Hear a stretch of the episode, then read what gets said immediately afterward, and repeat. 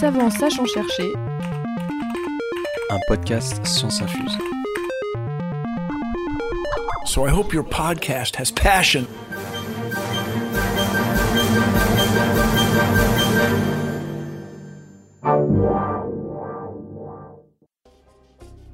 Bienvenue dans Savant sachant chercher, savant sachant chercher, savant sachant chercher, savant sachant chercher, savant sachant chercher.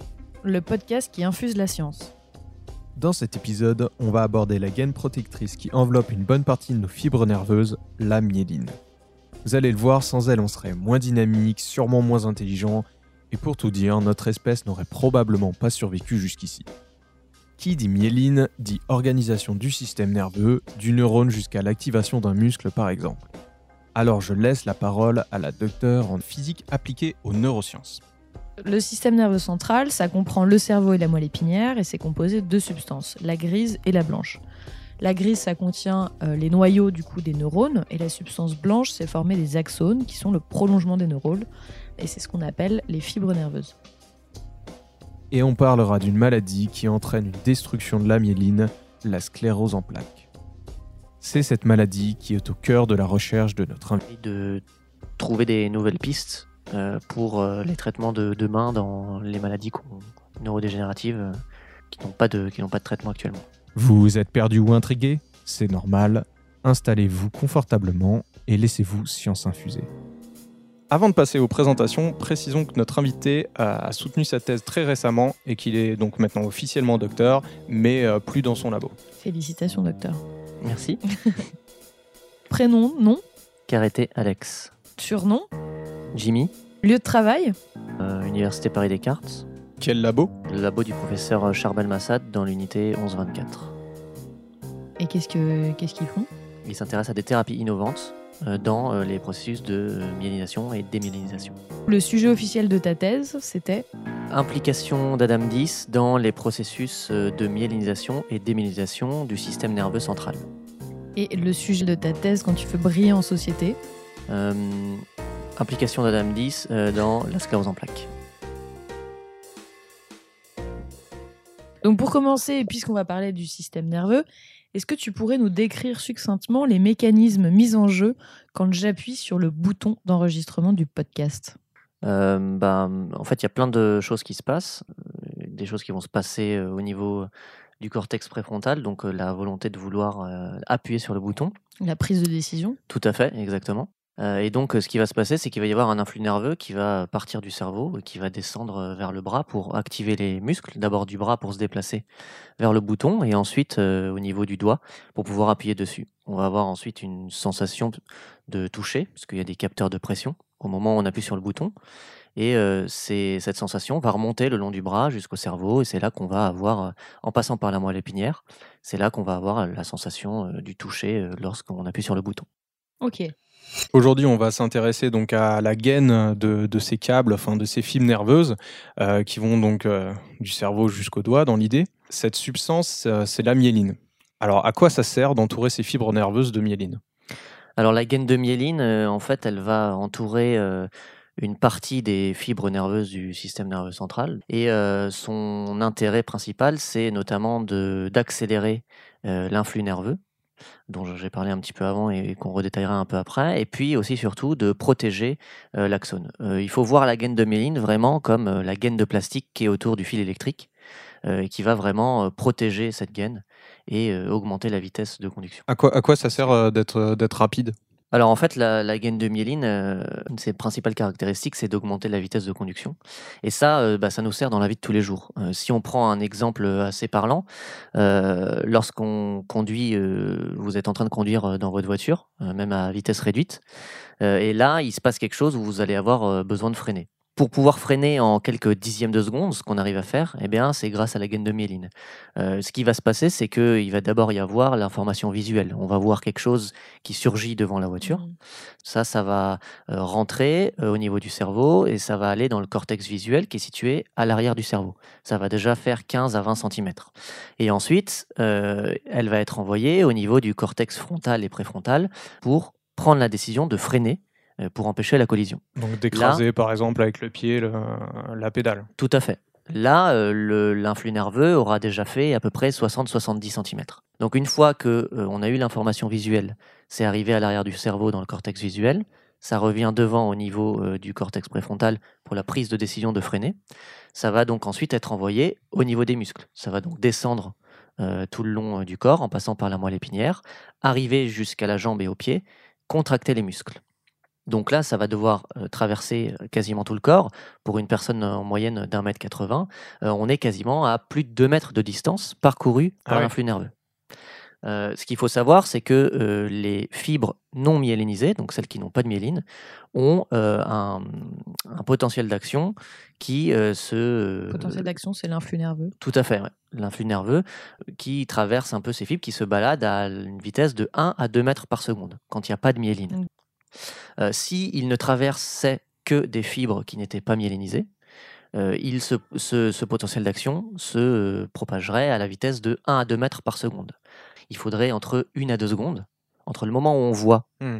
la personne qui traverse et le moment où il faut freiner, ce qui est très très long Donc ce qui est beaucoup trop long. Donc il y aurait accident tout le temps. Et ça serait beaucoup plus compliqué dans la vie de tous les jours. Maintenant, grâce à la gaine de myéline, en fait, ce potentiel d'action, euh, cet influx nerveux, il, va, il ne va traverser que des gaines qui vont être myélinisées. Il va donc se euh, balader à une vitesse de 50 à 100 mètres par seconde. Donc pour faire 2 mètres, c'est très très rapide, et c'est pour ça qu'on arrive dans ces cas-là à freiner en quelques dixièmes de seconde et à empêcher l'accident. Et du coup, dans l'évolution, euh, j'imagine que ça devait être peut-être pour fuir euh, les dangers rapidement, euh, que euh, ça s'est. dé- Enfin, est-ce qu'on sait d'ailleurs un peu que est-ce que ça a toujours été là ou? Ceux qui n'étaient pas myélinisés se faisaient bouffer par les, Ouais, les la animaux et ceux qui. T'as pas de myéline, tu crèves en fait. Ouais, c'est ça. C'est possible, c'est possible. Ça a dû probablement jouer. La gaine de myéline, elle s'est mise en place Mm. pendant euh, des, des millions d'années. Ça, Mhm. ça a mis du temps. Donc, euh, c'est très probablement euh, par un, un avantage de, de sélection naturelle que maintenant, en tout cas, nous, chez l'homme, en tout cas, il y a beaucoup de, de fibres qui sont myélinisées. Que tu peux nous expliquer comment est-ce que on... elle se fabrique, comment elle se construit cette myéline? Tout à fait. En fait, elle est fabriquée par des cellules, euh, donc qu'on appelle les oligodendrocytes. Donc, dans le système nerveux central, il y a différents types cellulaires, et il y a notamment les oligodendrocytes. Et en fait, ces cellules, eh ben, elles vont être euh, dévouées à fabriquer cette gaine de myéline. Et donc, elles vont euh, s'entourer autour euh, des axones pour former cette gaine. Est-ce qu'on en produit euh, tout comme euh, certains neurones euh, tout au long de notre vie, ou est-ce qu'on a un stock dès le départ et... Alors en fait, la myélinisation du système nerveux, elle dure à peu près euh, 20-25 ans. C'est-à-dire jusqu'à 25 ans, on, on- on myélinise notre cerveau et, euh, et- et ça se construit euh, pendant, pendant toutes ces années. Et euh, jusqu'à assez récemment, on pensait que c'était quelque chose qui était figé et qu'après après 20-25 ans, eh ben, on n'en créait plus. Et en fait, on se rend compte que c'est quelque chose qui est maintenant très plastique. Et donc, ça va, euh, dans certains événements, on en reparlera un peu plus tard, ça peut être détruit, ça va se reconstruire.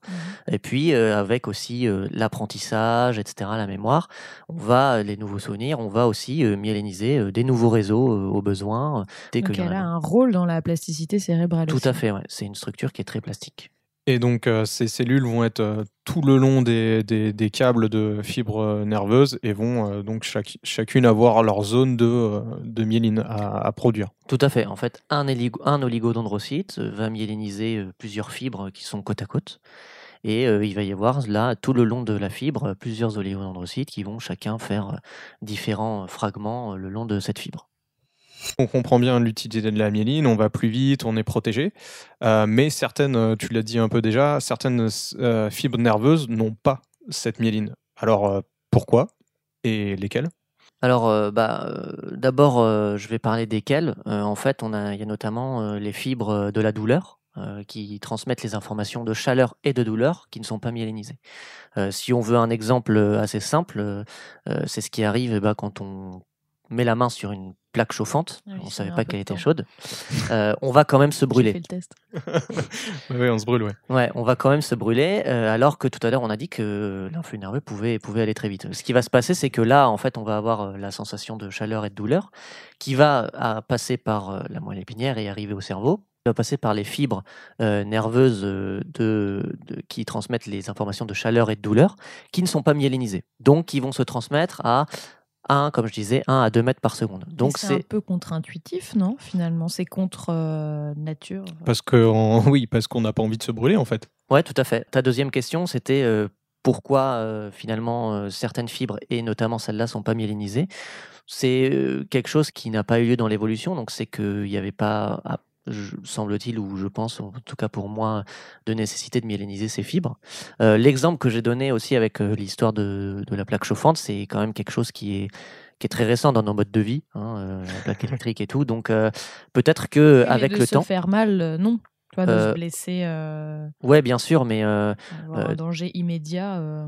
Euh. toutes les blessures, euh, c'est- ça c'est une blessure assez spécifique où tu, tu vois pas que tu vas te blesser, tu touches et tu te blesses tout de suite, tu vois.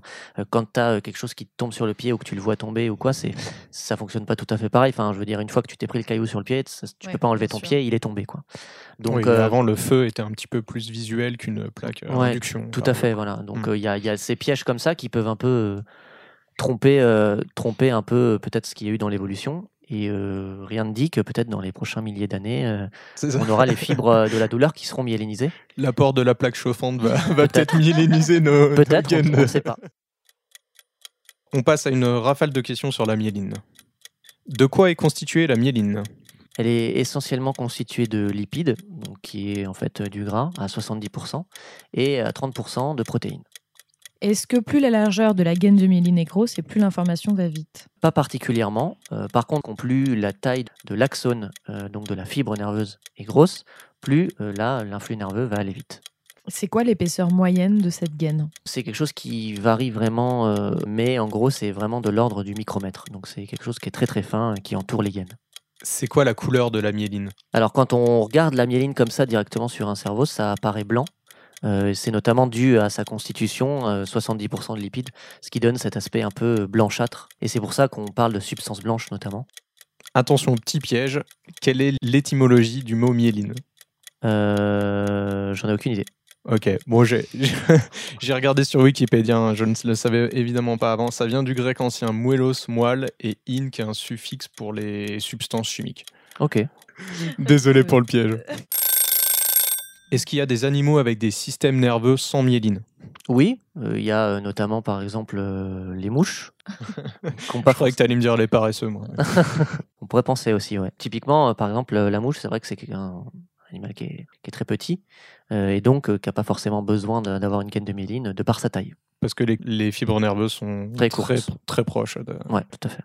On va y revenir du coup plus tard dans, dans le podcast, on va développer ça, euh, parce que c'est en lien avec ta recherche, mais il existe une maladie, la sclérose en plaques, où là, la myéline est détruite par endroits. Tout à fait. Alors, comme tu l'as dit, euh, la sclérose en plaques, c'est notamment caractérisé par une destruction de la gaine à certains endroits. Euh, les conséquences directes de ça, ben, il va y avoir des atteintes motrices chez les patients, va y avoir des difficultés à se déplacer. Euh, il va y avoir aussi des atteintes euh, au niveau du langage, avec euh, des problèmes pour euh, s'exprimer. Il va y avoir aussi des tremblements qui vont apparaître. Euh, donc, ça va vraiment apporter une, myriade un peu différente de, euh, de symptômes. Tout ça n'est pas dû qu'à la destruction de myéline. Il y a Non. aussi après une destruction des neurones Bien sûr, en fait, euh, vu que la gaine, ces symptômes. tout à fait, vu que la gaine de myéline est détruite, elle a notamment euh, euh, un de ses rôles de- dont on a parlé au début, c'est la protection de l'axone. Donc l'axone va être mis à nu, et donc là, eh bien, c'est pas une situation dans laquelle il est d'habitude, et il va euh, pouvoir être euh, un peu, bah, quasiment détruit au bout d'un moment, euh, ce qui va entraîner euh, toute cette myriade de symptômes. Donc, rafale de questions sur la sclérose en plaques. Pourquoi est-ce qu'on nomme cette maladie comme ça? Quand on regarde euh, avec des techniques d'imagerie, euh, notamment chez les malades, on va euh, trouver au niveau des images des zones un peu plus claires, des régions un peu plus claires qui correspondent en fait à des zones qui sont démyélinisées. Et c'est ce qu'on appelle un peu une plaque. Sclérose en plaque vient de, vient de là. Combien de personnes euh, ça touche en France? En France, on est à peu près maintenant à 100 000 euh, malades euh, diagnostiqués. Et dans le monde On est à peu près à 2,3, 2,5 millions de cas dans le monde. Est-ce que ça touche toutes les générations? C'est surtout c'est diagnostiqué quand même euh, relativement jeune, entre 20 et 30, 25 et 30 ans. Euh, et euh, bah, une fois que c'est diagnostiqué, euh, pour l'instant, comme il n'y a pas de traitement, on, on garde ça toute sa vie. Donc, euh, donc j'aurais tendance à dire que, que oui. Mais c'est diagnostiqué plutôt chez le, chez le jeune adulte. Est-ce qu'il y a d'autres maladies où on observe de la perte de myéline? Tout à fait, il y a d'autres euh, maladies qui affectent cette gaine. On a les, leucodystrophies ou euh, la maladie de Charcot-Marie-Tooth qui euh, peuvent affecter ces pathologies, qui ne font pas confondre avec la maladie de Charcot, qui n'est pas tout à fait la même chose. Et euh, est-ce qu'il existe une, une, euh, une opération chirurgicale ou, ou une greffe pour permettre d'agir sur la myéline De refaire Alors, de la myéline? Actuellement, euh, non. Euh, il pourrait y avoir des pistes sur euh, euh, la greffe euh, d'oligodendrocytes, donc qui sont les cellules qui forment la gaine de myéline, qui produisent la gaine de myéline, exactement. Euh, mais euh, c'est c'est très très compliqué. Pour l'instant, il n'y a, pas de- il n'y a pas de traitement efficace dans cette pathologie. Euh, il y a uniquement des, des traitements symptomatiques. Quelle est l'origine de la maladie? Euh, actuellement, il n'y a pas vraiment de consensus euh, pour savoir d'où vient cette pathologie.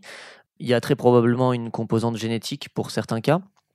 Euh, il y a une composante euh, probablement environnementale aussi. Il y a aussi euh, certains virus qui peuvent entraîner à terme une sclérose en plaques. Il y a aussi les traumatismes crâniens. On pense notamment à ce qui peut se passer dans le sport, au rugby ou au, football américain, où des, des traumas crâniens répétés, notamment chez le jeune adulte, peuvent être cause ou précurseurs de développement d'une sclérose en plaques plus tardive. Mais euh, la sclérose en plaques, euh, c'est euh, c'est multifactoriel. Quoi. Donc les patients ont des, on, vient à avoir des, des- des crises euh, suite à de fortes, trop fortes destructions de myéline. Est-ce que ça se reconstruit derrière cette myéline? Et plus globalement comment évolue euh, la maladie? Il va y avoir euh, des crises qu'on appelle plus communément en fait des poussées chez les patients, qui est une phase, une période de démyélinisation qui arrive dans, une zone euh, du cerveau. À ce moment-là, on va avoir l'apparition euh, des différents symptômes dont on a parlé plus tôt, donc euh, aussi bien au niveau moteur, difficulté de se déplacer, langage, etc. Le problème de cette pathologie, c'est qu'on va avoir une alternance de euh, démyélinisation. Et de, de crise et de remyélinisation. Voilà. Donc euh, entre euh, les poussées, euh, donc entre les crises, il peut y avoir euh, six mois, un an, deux ans au début. C'est assez variable. Euh, malheureusement, à terme, la fréquence va augmenter. Elles vont être de plus en plus proches. Puis au bout d'un moment, il y aura même plus du tout de réparation. Le mécanisme qui répare euh, va être un peu grippé. Quoi. Parce que c'est une maladie qui s'étend sur, euh, qui peut s'étendre sur euh, 20, 30 ans euh, Bah, entre, entre le, le- le diagnostic qui est posé et puisqu'on en meurt quand même, il faut, il faut, il faut le dire. Euh, il peut s'écouler, euh, on peut passer une vie avec. Tout à fait, on peut, on peut, entre guillemets, on peut vivre avec. Ouais. Chez les personnes euh, qui ont plus de 25, 30, 35 ans, c'est très handicapant. Et puis, à force aussi de, d'avancer dans la vie, quoi, cette, fréquence va augmenter et on va se retrouver, ces patients vont, vont se retrouver dans une situation où eh ben, certaines zones de leur cerveau seront constamment sans myéline. Et on a parlé tout à l'heure que ça entraînait aussi la destruction des fibres, etc. Ce qui entraîne bah, des symptômes qui sont persistants et au final euh, la mort euh, par, euh, à, cause de, à cause de cette pathologie. Quoi. Ouais, C'est-à-dire qu'au bout d'un moment, ça ne concerne plus que la myéline, c'est-à-dire que la myéline n'opère plus son rôle protecteur et donc les fibres se sont détruire et les Tout neurones aussi ou Tout pas? à fait, la, la fibre, vraiment le neurone et son axone vont, vont être détruits. Donc ça va entraîner aussi la destruction de, de réseaux de, de neurones. Alors d'où la question du traitement, des traitements. Euh, Aujourd'hui, il n'existe pas de traitement curatif, donc ils vont guérir la maladie. Tout à fait. Alors, il y, a des, médicaments qui existent, des molécules qui existent, euh, qui sont actuellement mises sur le marché, mais euh, tout ce qui est utilisé par les patients, notamment, va être essentiellement symptomatique. C'est-à-dire que ça va permettre, juste avant De ou pendant les les crises, symptômes. de traiter les symptômes, de les diminuer, voire euh, potentiellement de, de les empêcher presque. Mais euh, la maladie ne disparaît pas.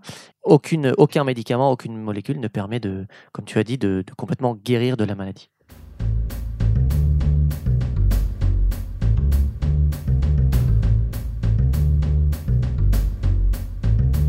Donc, il y a besoin de continuer la recherche, de la recherche fondamentale, c'est-à-dire, euh, quand je dis recherche fondamentale, c'est acquisition de nouvelles connaissances. Tout à fait.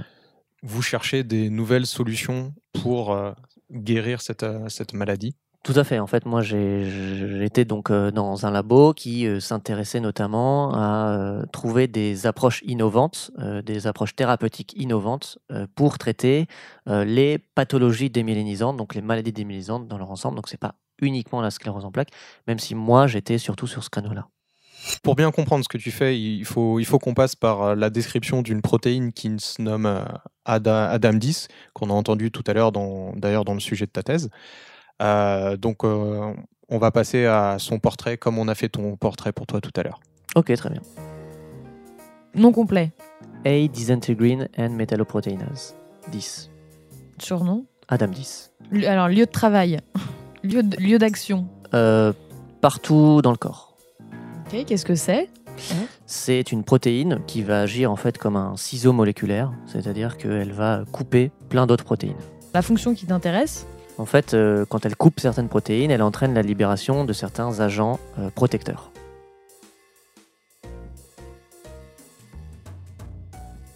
Et une euh, petite parenthèse, une protéine qui coupe comme ça, on appelle ça une enzyme. Ça parlera peut-être à certains points de vue cu- culinaires, etc. Tout à fait, mais on l'utilise pas dans la cuisine, la Dame 10. ok. Ok, donc du coup, l'idée, c'est de voir l'effet de, des agents protecteurs là, dont tu as parlé, euh, qui sont libérés par Adam 10 Tout à fait. sur la gaine de myéline. Exactement. En fait, ça fait partie euh, des approches euh, thérapeutiques innovantes qui sont explorées dans l'équipe dans laquelle j'étais.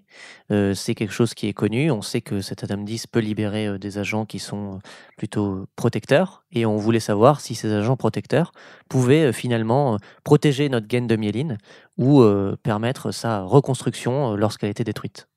Et ça, c'était quand tu dis c'est innovant, c'est que ça avait pas. Qu'est-ce qui n'avait pas été vu avant? On connaît Adam 10 euh, dans d'autres pathologies et on connaît euh, certaines de ses fonctions, mais on ne sait pas si euh, les agents protecteurs qu'elle libère peuvent finalement protéger cette gaine de myéline ou la reconstruire lorsqu'elle est détruite.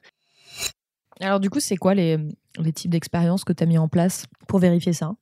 Dans la recherche fondamentale et à mon niveau, on a plusieurs modèles.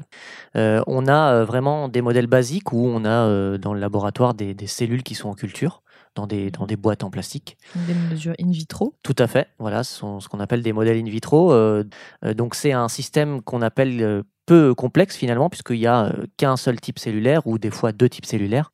On a d'autres modèles qu'on appelle ex vivo, où là on va avoir euh, vraiment euh, un ensemble de types cellulaires. On va avoir euh, des morceaux de tissu en fait qui vont être pareils dans des boîtes aussi. Où là l'intérêt, eh bien, c'est qu'on a un modèle un petit peu plus complexe que celui d'avant, puisqu'on a une certaine structure dans notre tissu, etc. On a plusieurs types cellulaires. Donc on Et- vient tester des choses en plus de, des modèles in vitro. Tout à fait. Voilà, là, dans le modèle, dans le premier modèle, on va voir l'effet, par exemple, de l'activation de notre Adam 10 sur un seul type cellulaire. Dans le deuxième modèle, on va avoir plusieurs types cellulaires qui seront euh, euh, imbriqués euh, les uns les autres. Donc, on va voir si ça peut pas avoir plusieurs effets. Euh, et puis, on a le modèle le plus complexe, je dirais, qui est finalement directement travaillé euh, sur euh, l'animal. Donc, en l'occurrence, euh, nous, dans le laboratoire, c'était des souris qu'on appelle des modèles in vivo, où là, eh bien, on va directement activer cet Adam 10 euh, chez ces souris-là euh, qui euh, ont perdu leur gaine de myéline pour voir si c'est un effet bénéfique. Donc, ce sont des modèles qui sont beaucoup plus longs et beaucoup plus complexes à mettre en place que juste Mhm. une cellule dans une boîte, Ouais. mais ça se rapproche beaucoup plus d'un système réel. Est-ce que tu peux nous, parler des, des résultats euh, de ces mesures? Tout à fait. J'ai donc euh, essayé d'activer euh, cet Adam 10 pour voir s'il y avait bien des agents protecteurs euh, qui étaient libérés, avait c'est la première question déjà. Tout à fait. Euh, Est-ce que sur nos modèles, puisque d'un modèle à l'autre, ça peut changer, nous, ça, ça fonctionnait. On avait bien euh, certains agents protecteurs euh, connus que, qui, étaient, euh, qui étaient libérés. Et euh, on a voulu savoir si dans des contextes de donc, démyélinisation, euh, dans un système qui a perdu sa, sa gaine de myéline, euh, ces agents protecteurs pouvaient euh, aider à reconstruire cette gaine, voire même est-ce qu'ils pouvaient aider à euh, protéger la gaine pour empêcher euh, une démyélinisation. Et donc, euh, bah, les résultats que- qu'on a obtenus, euh, c'est euh, des résultats très, très encourageants, puisque on a finalement, grâce à l'activation d'Adam 10 notamment, une protection des gaines de myéline. Donc, quand on a l'activation de cette Adam 10, eh bah, la gaine de myéline elle est moins détruite quand on essaye de la détruire. Et puis, sur un, système aussi où chez des animaux qui ont, à qui on a détruit la gaine de myéline, eh bien, quand on active cet Adam 10, on a une reconstruction qui est plus rapide de la gaine de myéline, comparée à, évidemment toujours à des animaux qui n'ont pas eu d'activation de, de l'Adam 10.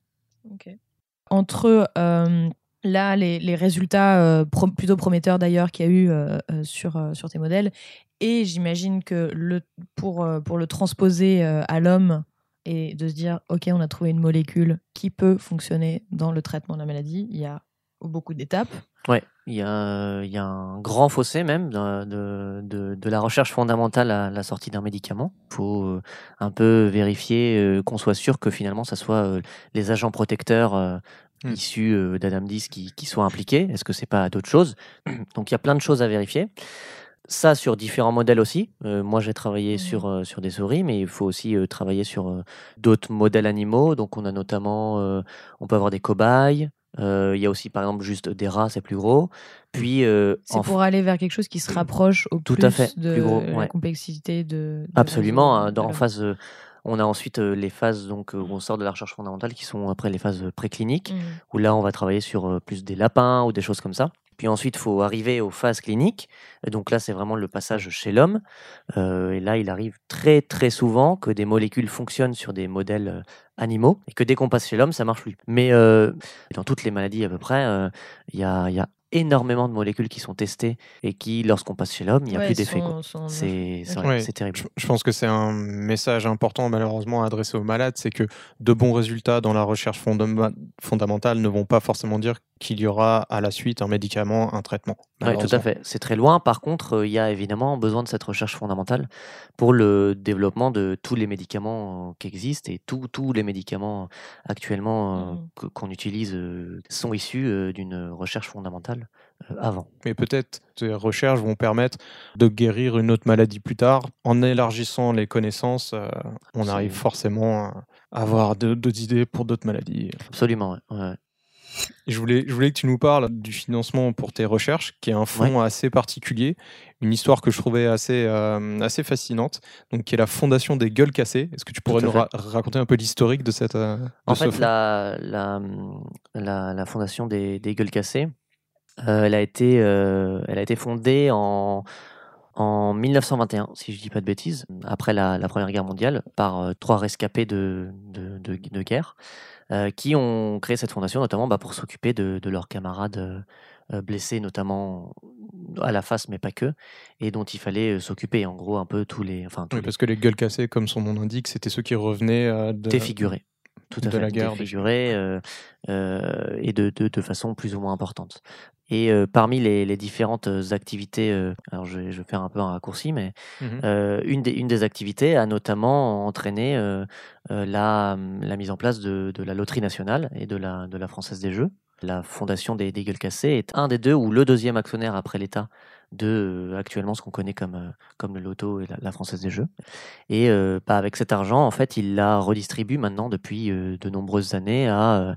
alors, au début, c'était surtout envers des, des, des, des- médecins et des pharmaciens, notamment des, chirurgiens qui travaillent sur les, la reconstruction, notamment faciale. Et ces dernières années, en fait, ils se sont vraiment ouverts à, à la recherche fondamentale, eh bien parce que quelqu'un qui, qui, aurait été victime d'un dans un conflit armé, qui serait traumatisé euh, au niveau de la tête, mais même juste un, traumatisme cérébral comme ça euh, euh, unique, après, on a une, certaine démyélinisation, et, et c'est pour ça que depuis quelques années maintenant, la Fondation finance aussi des laboratoires de recherche fondamentale. La question d'Adrien. On disait tout à l'heure que tu viens de finir ton doctorat, Oui. et euh, donc tu... À l'instant.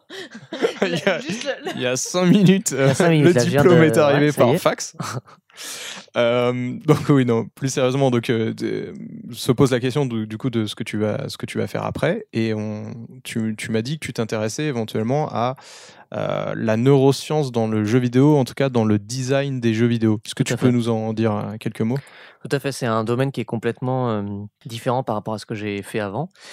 Pour la petite histoire, en fait, c'est quelque chose qui vient notamment d'après la, Seconde Guerre mondiale, je crois, si je dis pas de bêtises. En fait, il y avait les grosses machines, donc notamment les avions ou les chars, etc., qui étaient surtout fa- fabriqués pour pouvoir être réparés, pas pour l'utilisateur final. Et même chez des, par exemple, des, aviateurs aguerris, on avait bah, des professionnels qui pouvaient se se cracher ou avoir des accidents parce que, euh, je sais pas, je vais, je vais dire une connerie, mais euh, euh, pour le, bouton pour sortir le, frein d'atterrissage, c'est à côté du, du siège éjectable, quoi, en gros. Donc pas hyper pratique. Du coup, il y a peut-être un problème, ça vient peut-être pas des utilisateurs, mais peut-être de comment sont pensées un peu toutes, toutes, ces, toutes ces machines. Comment est-ce qu'on pourrait euh, designer, entre guillemets, un peu mieux ou de façon plus, plus simple, plus ergonomique pour l'utilisateur final. Et dans les années 90, ça, ça a notamment atteint le, le domaine du, du jeu vidéo, du développement des jeux vidéo. Où on faisait Euh, la guerre dans les jeux vidéo cette fois-ci. Euh, ouais, non, mais même pas. C'était vraiment pour le, pour le développement d'un jeu, euh, pour se dire, bah voilà, euh, il y a des gens qui développent les jeux vidéo euh, d'une certaine façon, mais il faut pas penser, faut penser que c'est pour l'utilisateur final, pour la personne qui va y jouer, euh, pas juste faire les trucs parce que s'il y a un problème, ça sera simple à, à corriger ou à réparer, quoi. Euh, donc ça, ça a été un peu euh, théorisé entre guillemets dans les années 90 Mhm. et, euh, et c'est que très récemment que de plus en plus maintenant les gros éditeurs de, de jeux vidéo alors pour l'instant ça concerne surtout les gros éditeurs Là ça va de l'argent. ça va probablement, ouais, mais ça va probablement probablement se démocratiser, Mhm. euh, s'intéresse de plus en plus aux, aux neurosciences. Alors c'est surtout un côté euh, plutôt euh, cognitif, donc au niveau comment fonctionne la mémoire, comment fonctionnent les émotions, comment fonctionne la motivation, pour finalement associer ces connaissances-là à comment je peux optimiser le mieux possible mon jeu. L'expérience de jeu. L'expérience de jeu, exactement, puisque les neurosciences vont, vont notamment ou peuvent, peuvent intervenir au niveau de l'expérience utilisateur, ce qu'on appelle l'UX, ou euh, l'interface utilisateur. Donc, c'est vraiment l'interface euh, du, du joueur qui, qui va être devant. Quoi. Mais t'es un joueur de jeux vidéo? Et ouais, je suis un joueur Ah, de, jeux vidéo. euh, oui, ça fait quand même un peu le lien. Ouais, d'accord. Bon, avec la thèse et tout, c'est vrai que j'ai eu très peu de temps euh, pour y jouer, mais c'est toujours quelque chose qui m'a plu. Et comme j'ai fait des neurosciences, c'est euh, une, une volonté que j'ai là maintenant, peut-être d'essayer de, de réussir à rapprocher ces deux univers. Quoi. C'est- là que tu vois que tu connais pas grand chose en jeux vidéo. Euh, Ouais. Laure, c'est quoi, c'est quoi ton, ton pull, euh, Alex, là? Ah là, j'ai un pull de The Division, euh, qui est un jeu développé par, Ah, moi, euh, j'ai joué à WoW. par Ubisoft. Eh bien, c'est un très bon bah, jeu. T'es plus forte que moi au final, ok, j'ai rien à dire. Eh bien, c'est très bien. tu m'as battu. Fin du débat. La question de. Euh, moi, je reviens sur euh, l'épidémiologie, donc qui est la répartition en fait des cas de la sclérose en plaques dans le monde. Oui. Et euh, il se trouve qu'il y a, on a observé qu'il y a des, il y a des endroits où il y a une forte concentration de gens atteints de cette maladie, notamment, je crois, en, Sardaigne et en Mm. Islande. Mm. Est-ce que on sait pourquoi? Est-ce que tu, il y a des, il y a des pistes Ce qu'on peut noter, c'est que plus on s'approche des pôles, donc plus on s'éloigne de l'équateur, plus il y a euh, une augmentation du nombre de cas de, de sclérose en plaques. Euh, ce, qu'on- ce dont on parlait un peu au début, il y a probablement un lien avec euh, le soleil, euh, la vitamine D, etc. On va euh, parler en off. je- bien sûr.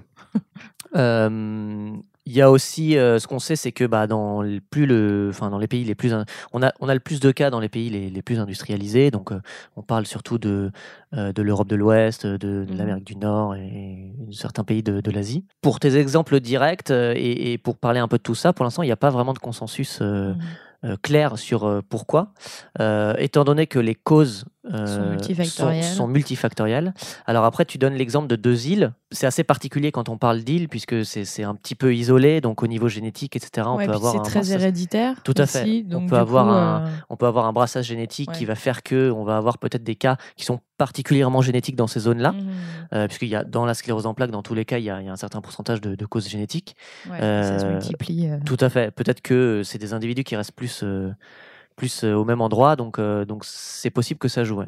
Le génie de la lampe Va falloir faire preuve un peu d'imagination. Imagine que je suis un génie et que tu avais un vœu pour faire avancer ta recherche, donc sur la sclérose en plaques. Quel serait ce vœu? Ça pourrait être euh, n'importe quel vœu. Ou c'est- Alors, pas le, on nous a déjà proposé le don d'omniscience ou les choses comme ça. Non, non, je veux dire, bien sûr, mais euh, Vas-y, je, je- je te dirai si j'accepte en tant que génie ton, ton vœu. Euh, bah, en fait, je pense que euh, tout simplement, euh, on donne des fonds illimités à la recherche.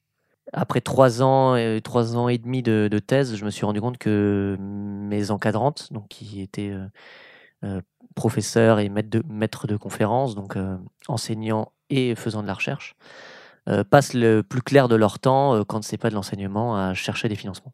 Comme à peu près tous les chercheurs. Tout à fait, comme dans tous les labos, tous les chercheurs, en tout cas surtout en France. Euh, et donc, euh, donc je pense que ça, ça, ça changerait énormément la, la donne déjà, D'accord. si, euh, si on pouvait faire un vœu. L'euro de- million, si vous nous entendez. Voilà, exactement.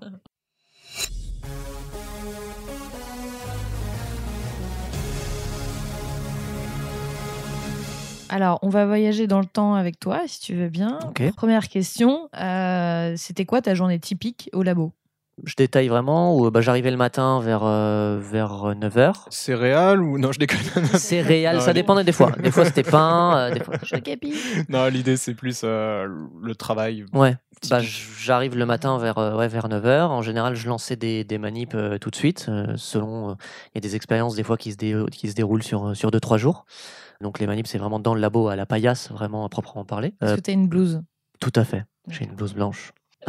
Donc euh, il y a aussi un certain travail qui se fait au bureau avec euh, lire des articles scientifiques, se mettre au courant un peu des, nouvelles euh, avancées qu'il y a. Est-ce qu'il y a des, nouveaux labos qui ont, des nouveaux résultats qui pourraient être intéressants, etc. Donc c'est un peu de la veille scientifique qui est particulièrement importante dans ton projet. Et il y a aussi, bah, aussi une partie où tu as, une fois que tu as tes résultats et tout, il y a beaucoup de mise en forme de résultats puisque tu récupères les données brutes. Donc il y a toute une mise en forme, etc. pour toi ou quand tu participes à des congrès ou des choses comme ça. Quoi. Et donc maintenant, un bond de 30 ans dans le futur, quelles pourraient être les conséquences euh, de tes recherches? Où est-ce que tu penses que tes recherches en seront? Bah, où est-ce qu'elles en seront? J'espère qu'on cherchera plus sur euh, la sclérose en plaques et qu'on aura trouvé euh, un médicament ou, ou des molécules efficaces.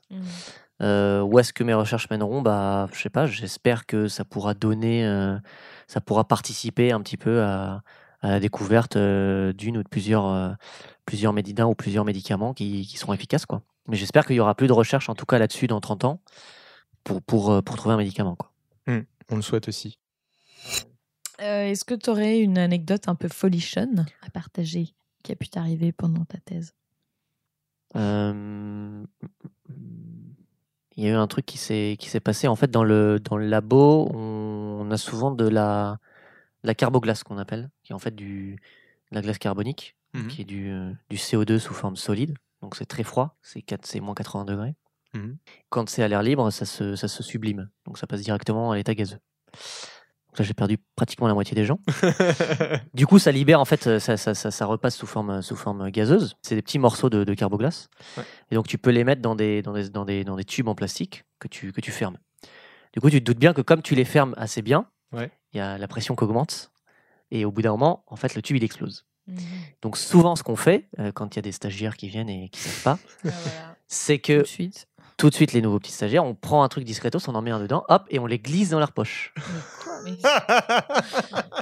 Ils savent pas, et en général, ils sont, ils sont. Bah, tu mets, t'en mets un parce que les tubes sont un peu petits. non j'avais demandé combien de morts mais. Ah non, pas de mort.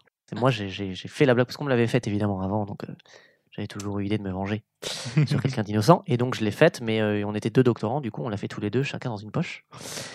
Et euh, c'était pas une hyper bonne idée parce qu'elle était en train de faire des trucs au moment où les deux ont explosé et assez fort parce que c'est vrai qu'on en a mis plusieurs, on a essayé un peu de tasser. euh. Ah bah bravo. Donc, euh, Mais, ça, fait pas mal quand non, ça fait plus de bruit que parce Ah, que elle a truc été surprise Ouais, et- elle a été juste surprise en fait. et voilà. Donc c'était juste drôle, mais non, c'est pas, c'est pas violent, ça, ça explose pas. Oh, mais j'adore l'abstrait. Mais j'adore l'abstrait. Est-ce que tu peux nous recommander un coup de cœur hein, autour de la science? Donc une expo, un film, un- une série, un podcast? Euh, Il y a un bouquin qui a notamment été écrit, alors coécrit par euh, Bernard Zalk, et puis euh, euh, j'ai le, le nom de la deuxième auteure m'échappe, mais c'est une femme, euh, qui s'appelle La myéline, le turbo du cerveau. Donc sur la gaine de myéline et plus généralement aussi sur euh, la sclérose en plaques et tout ça. C'est très vulgarisé et c'est très intéressant pour tous ceux qui seraient euh, intéressés pour en savoir un peu plus euh, après, euh, après, ce- après ça. C'est pour grand public. Tout On à le fait. mettra en description. Merci Alex pour cet épisode et j'en profite aussi pour remercier Paul qui nous a aidés. Et comme on a parlé d'une maladie qui touche euh, malheureusement un nombre important de personnes, il me paraît opportun de préciser qu'il existe des associations comme l'AFCEP qui informent, aident les malades et leurs familles et travaillent à améliorer leur qualité de vie. Donc pour plus d'informations, euh, afsep.fr. Et chers auditeurs, rendez-vous dans deux semaines pour le prochain épisode.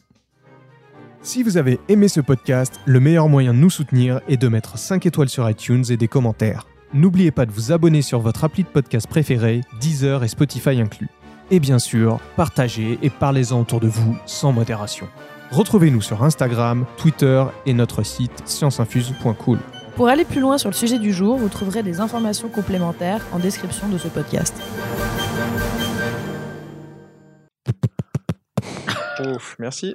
Est-ce qu'on peut faire de la SMR Ah bah là, ouais. On peut peut-être faire un podcast comme ça. tu, connais, la SMR Ouais, un petit peu. C'est vrai. C'est génial.